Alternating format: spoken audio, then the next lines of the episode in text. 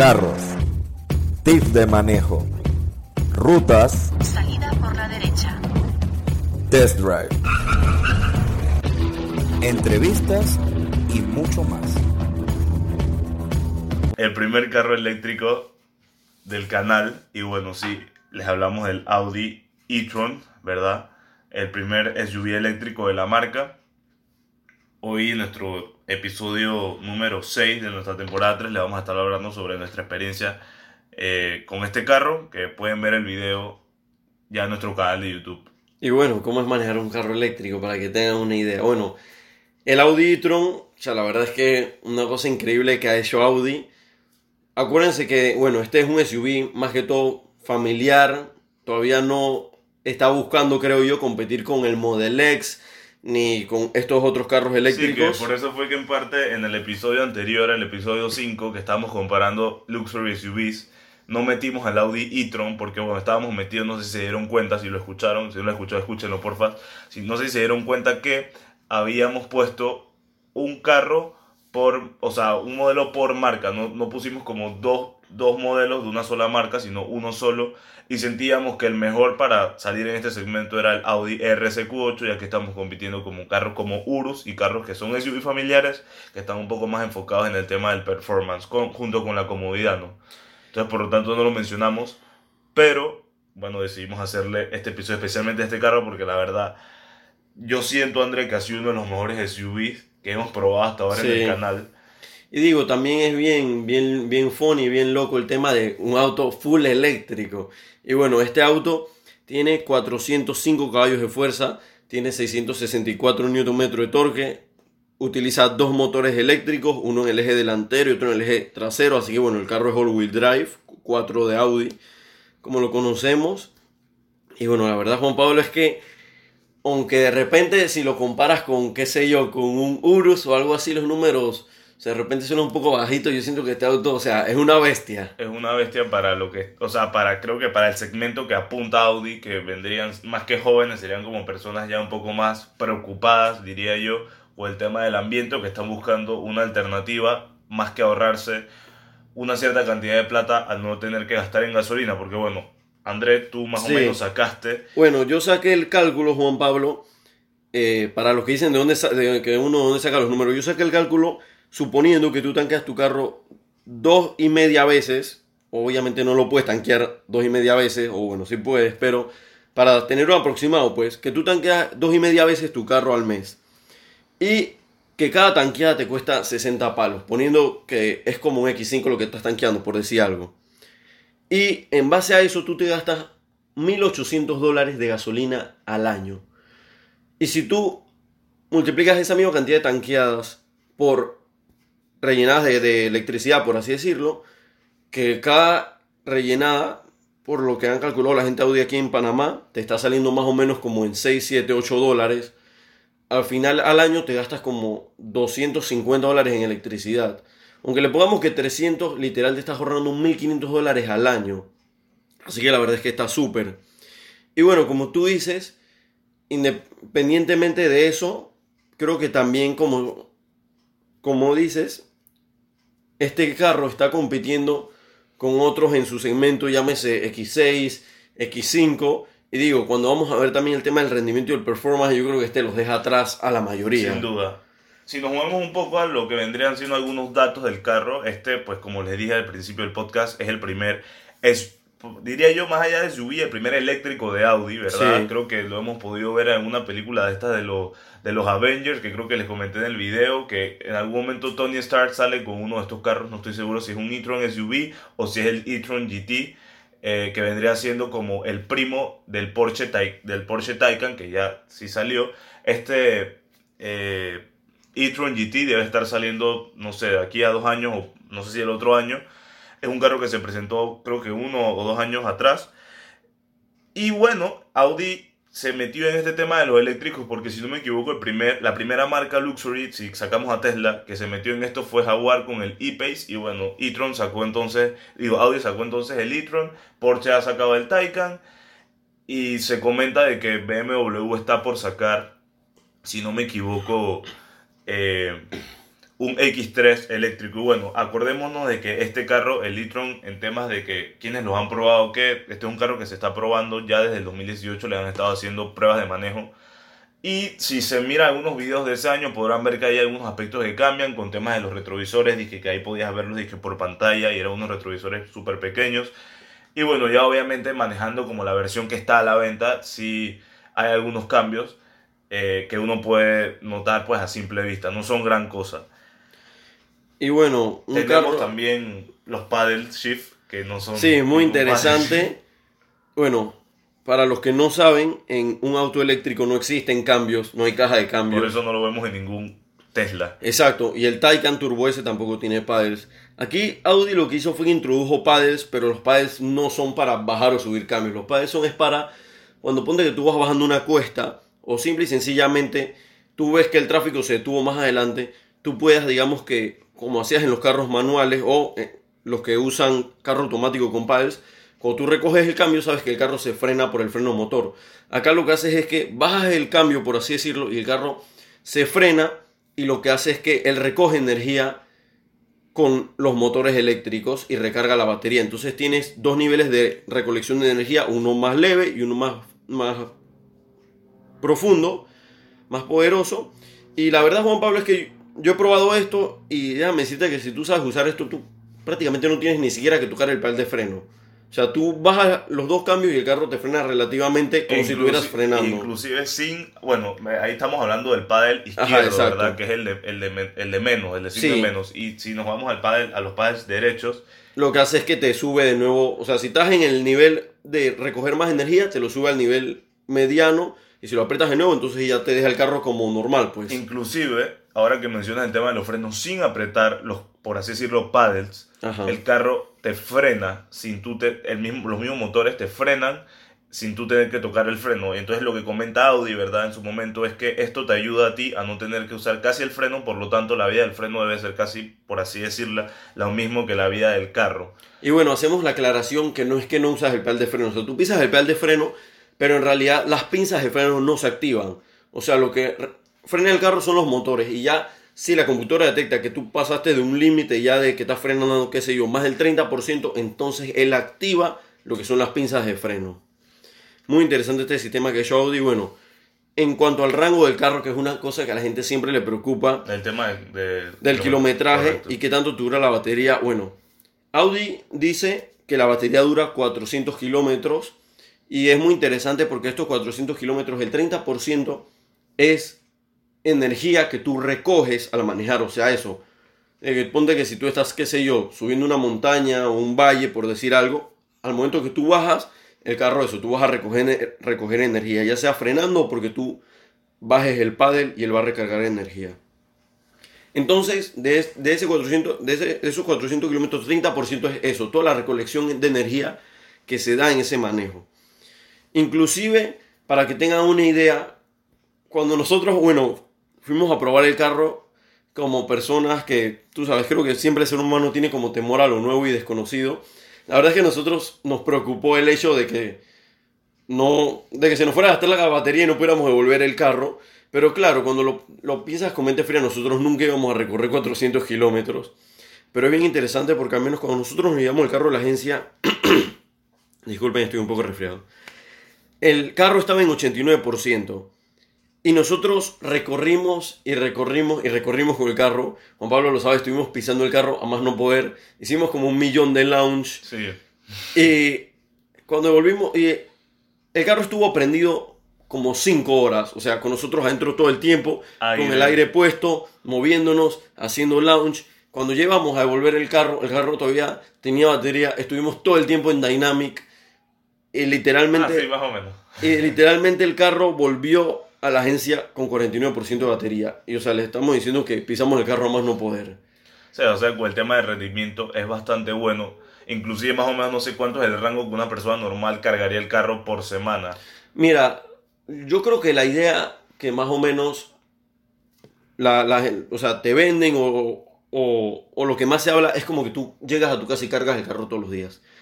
Pero la verdad yo estimo, Juan Pablo, que si tú solo vas de tu casa al trabajo, tú puedes estar cargando ese carro, sin mentirte, una vez cada cinco días.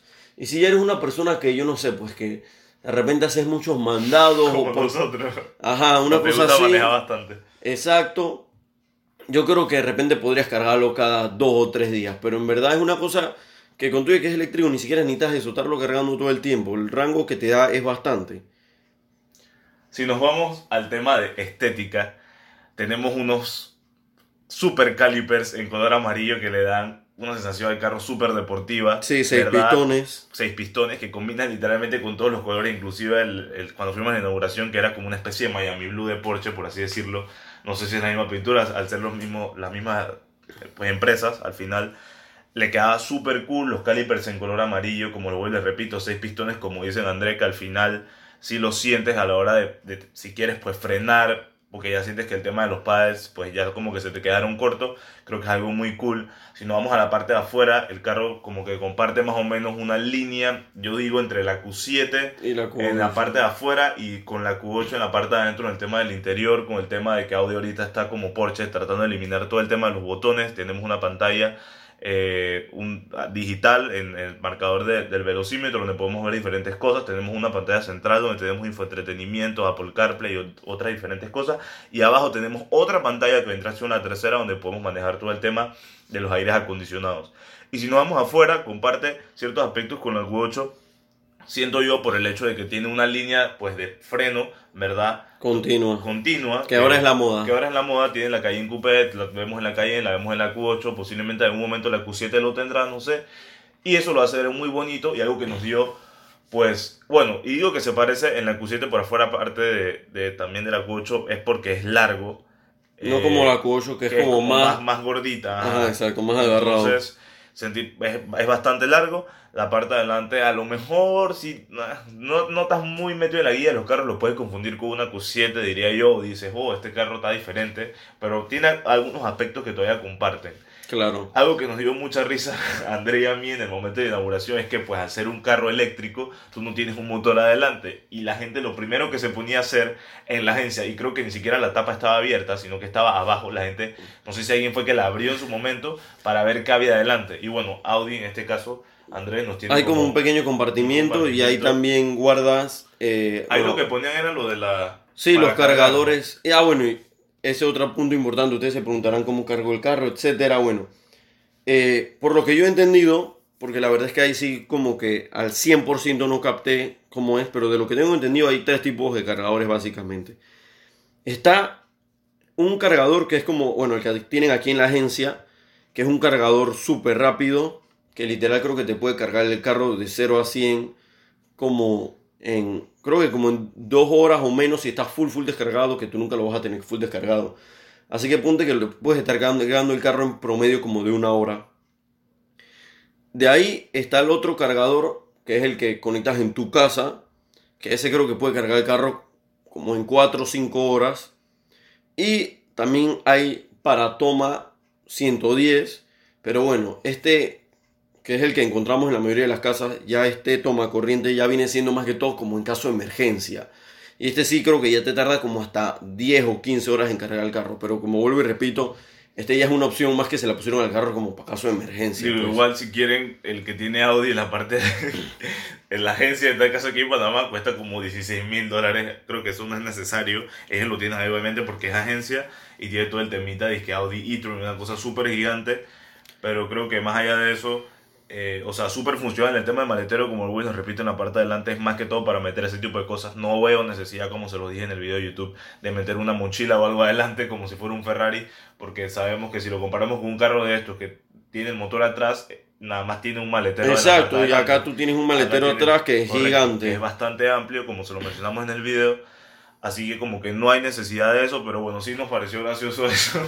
o sea, al final la gente estaba buscando un motor o si estaba en verdad viendo el tema del espacio. Y bueno, a mí en lo personal se me complicó un poquito abrir el tema de la tapa esa. En el video pueden ver que me tardó un montón de tiempo haciendo eso, pero ya después se vuelve bastante práctico. Eh, Bueno, y el también... tema del torque. Exacto, el performance, que es El lo que la gente también quiere saber. O sea, la verdad es que una cosa es que yo se los describo y otra cosa es que ustedes se monten al carro. O sea, el carro tiene un torque absurdo cuando haces launch. O sea, el carro te ala para atrás, creo que a más no poder. Inclusive, Juan Pablo, una de las cosas que yo le decía a mi hermano cuando estábamos ahí, y que también es bien como funny y loco, es que es un carro que tú puedes estar a 20 kilómetros por hora o, en cero, tú aceleras, no necesariamente tiene que ser acelerar a fondo, pero tú aceleras y hasta es como cómico y raro porque tienes una entrega de poder súper lineal y no sientes ningún cambio. O sea, como no tienes caja de cambio, tú solo sientes que el carro acelera, acelera, acelera y nunca sientes como, como eso, pues como que hay un cambio que el carro mete o que cambia la relación de transmisión ni nada. O sea, es como, su- como que aceleras, aceleras, aceleras y sigue acelerando y nunca hay como ese cambio, Sí, ese feeling en tú un auto te- normal. Entonces todo el torque te jala para atrás de una manera brutal. O sea, yo quedo impresionado con el torque del carro. Y bueno, Audi está también últimamente con los SUV, también por el tema del peso. Creo que la Q7 también, 600 en Newton metros, creo que hasta la una de las 2018-2019, porque al final necesitas como un torque para, tú sabes, como tener ese... Sí, compensar esa el, compensar a lo mejor un, un caballaje un poco bajo. o el peso Pero- también. pero el tema del peso también, y creo que es bastante bueno. Inclusive, eh, bueno, uno también se siente un poco a veces raro al no tener el tema del sonido, pero creo que una vez como que lo manejas y sientes el torque y todo, como que eso compensa. a que Sí, ya como no que se, como, como que estás concentrado en el torque del carro y cómo te da la que, que como que no Y le bueno, paras bolas a que si no tiene estás sonido. afuera, sí vas a escuchar el carro, obviamente, con un leve sonido así tipo Tesla. Eh, y adentro no crean, no hay nada, es que sonido fake de exhaust, no hay nada de eso. O sea, súper tranquilo el tema de la cabina a altas velocidades. También no se siente tanto la carretera. Y bueno, el tema del manejo del carro, de cómo es manejar un carro eléctrico. La verdad es que yo pensé que iba a ser algo más como de otro mundo, pero la verdad no lo es. Inclusive yo le decía a Juan Pablo que yo podría usar ese carro daily súper bien, aunque no tenga sonido ni nada. Es muy chévere. Creo que cuando más se siente el hecho de que estás manejando un carro eléctrico es cuando estás a baja velocidad, ya sea como en el tranque o de repente estacionándote, va la redundancia un estacionamiento, ya que a diferencia de un carro normal, ponte que si tú estás en D, el carro no se mueve solo. Tienes que pisarlo para que él o sea, se mueva, si no, no se va a mover ni siquiera un poquito y de repente ahí sí, te- sí sientes como que tienes que acostumbrarte un poco. De Sí, repente si lo pisas un poco, el carro... que se te vaya un poco y te sientas como... Sí, o de repente, yo lo que sentí es que a veces cuando estás estacionado te lo pisas y entonces sientes como que el carro no se mueve, entonces como que lo pisas más. Y bueno, supongo que es cuestión de acostumbrarse, pero ahí sí se siente más. Ya cuando estás en carretera abierta, siento que no se siente casi para nada, es como manejar un auto automático cualquiera básicamente.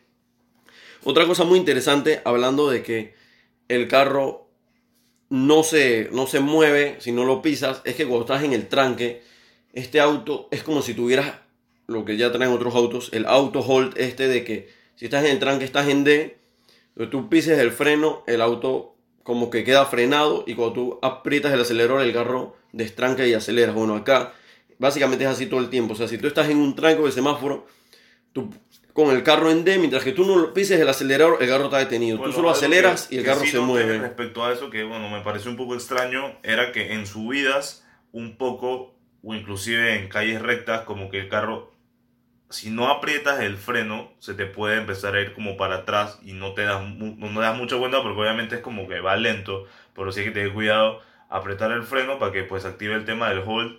Pero creo que también, bueno, con el tema de- del sistema de descenso, creo que lo puedes desactivar también si sí, quieres. y ya me di cuenta porque fue que a ti se te activaba, Juan Pablo. Lo que pasa es que cuando tú pones el carro en modo off-road, se activa el tema automáticamente de control de descenso. Por eso era que a ti te aparecía en la pantalla. Sí, salía eso y yo estaba dije súper raro y dije, ok, eso tú lo puedes quitar. Si era el tema de, de, de frenado, sentía como que era inseguro.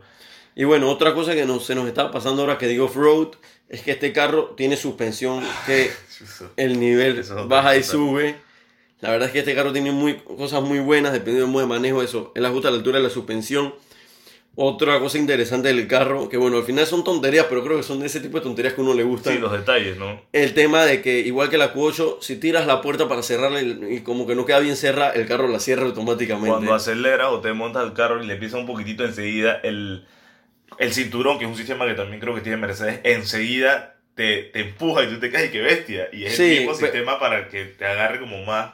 Sí, eso. Y ni siquiera tienes que acelerar duro, o sea, simplemente con ponerte el cinturón y empezar como a manejar, ya él como que te aprieta, o sea, no es que te ahorca ni nada, simplemente es como Sí, que te como lo que- recoge para que no te, no te quede como blandito ni nada Ajá, parecido. Eso está súper chévere. Bueno, el tema de la puerta es un super plus, que bueno, son pendejadas, como dice Andrés, pero son cosas que hacen la diferencia. Inclusive tonterías como que el carro tiene un sistema de cámaras 360 y Ah, cuando sí, tienes... 3D igual que la Ajá, Q8. cuando tienes, que ves el carro en vivo y tienes el carro con las intermitentes y sale el carro con las intermitentes. O sea, son Sí. pequeños detalles que Audi ha visto. El tema de la llave, o sea, si frenas, también salen las luces de freno en la pantalla. Si pones la direccional, también sale. la llave cosa se siente súper, súper cara, como, no sé, o sea, no sé cómo decirlo, o sea, es como que la llave se siente fina, se siente del futuro, se ve muy, muy cool.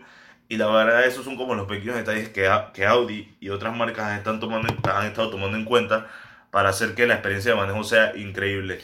Y aparte de la llave, Juan Pablo, otro tema interesante del auto, y bueno, supongo que es más fácil por el tema que es eléctrico, es que, por ejemplo, si tú te bajas con la llave del carro y, qué sé yo, no pones parking, no pones, o sea, solo pones el freno de mano y no pones parking ni nada, ponte que, no sé, porque vas a bajarte a conversar con alguien literal el carro se apaga solo, o sea, Ah, sí, pasó eso en el test drive Eso lo notamos varias veces, que nosotros que yo y volvía y el carro estaba full apagado. Literal, dije. yo le preguntaba al hermano Andrés que si le apagaba el carro y era que no, el man que no sé qué está pasando, el carro se está apagando. Pero bueno, en verdad es un plus también para, para ahorrar, ¿no? Claro, y al final si no estás dentro del carro, no hay nadie, y si el carro, digo, no es como en otro carro que de repente tú dirás, "Di que, ah, pero si se me apaga, el aire no se va a cambiar o algo así, o se va a gastar el motor. Como es eléctrico, al final otras como que cositas no ahí que se nos estaban escapando. Bueno, el tema del material del interior, los asientos súper cómodos, notábamos en la versión S-Line y el timón, el steering wheel era flat.